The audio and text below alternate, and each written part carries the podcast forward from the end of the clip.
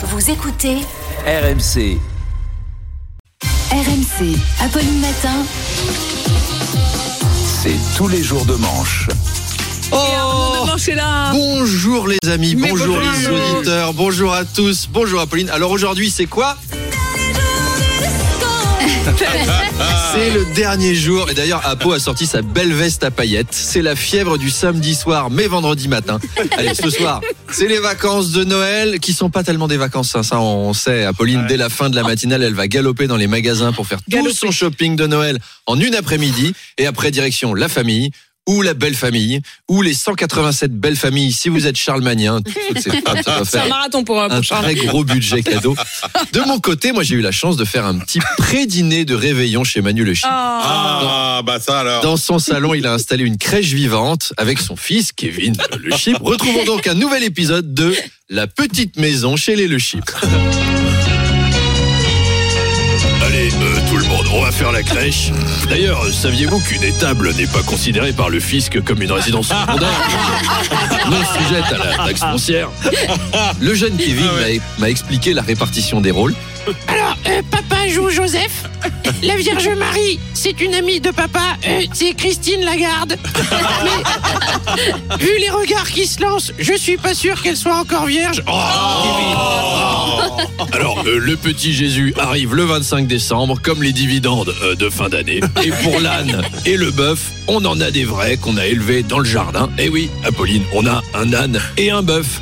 Actif, passif, C'est des termes comptables. hein. E I E an E I E me E me E me Alors, puisqu'on parle de réveillon, d'après une étude, 70% des Français trouvent acceptable de faire goûter une boisson alcoolisée à des mineurs. Et c'est vrai qu'on va leur faire goûter du champagne à Oui, Noël. Alors, en ce moment, euh, c'est la semaine où les stagiaires de troisième euh, envahissent les entreprises comme des punaises de lit. Alors, je sais pas si les Oh. ados boivent, mais ce qui est sûr, c'est que leur maman, elle picolait sec quand elles étaient enceintes. Bah oui, ils nous écoutent, ils sont en régie. On a rarement plus, vu plus immature hein, dans ces En plus, pourtant, on a reçu Louis Boyard et Ercilia Soudet. hein.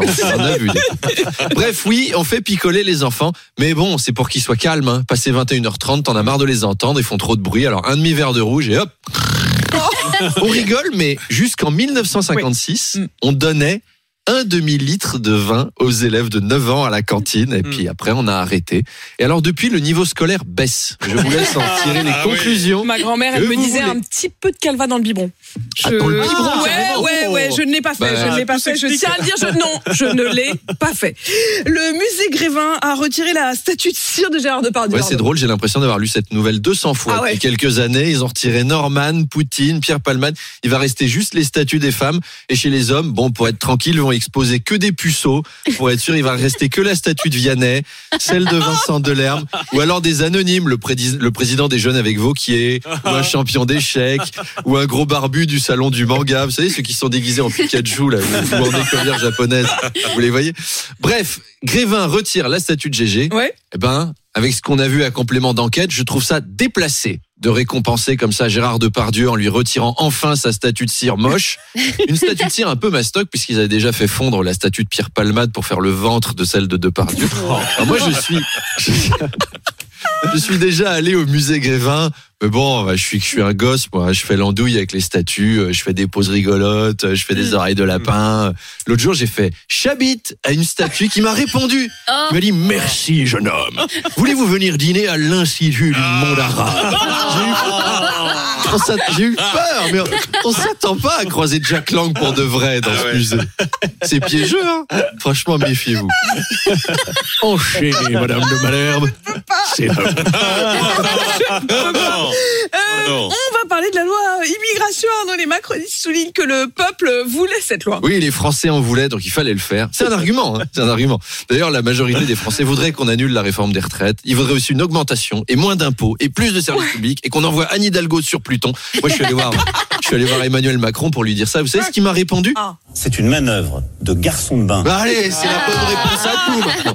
En tout cas, on sent un embarras du gouvernement. Il répète, il répète depuis trois jours que le Conseil constitutionnel se prononcera, que tout ce qui va se concrétiser, ce sera la responsabilité du Conseil constitutionnel. Quel courage Macron, il va aller voir Juppé.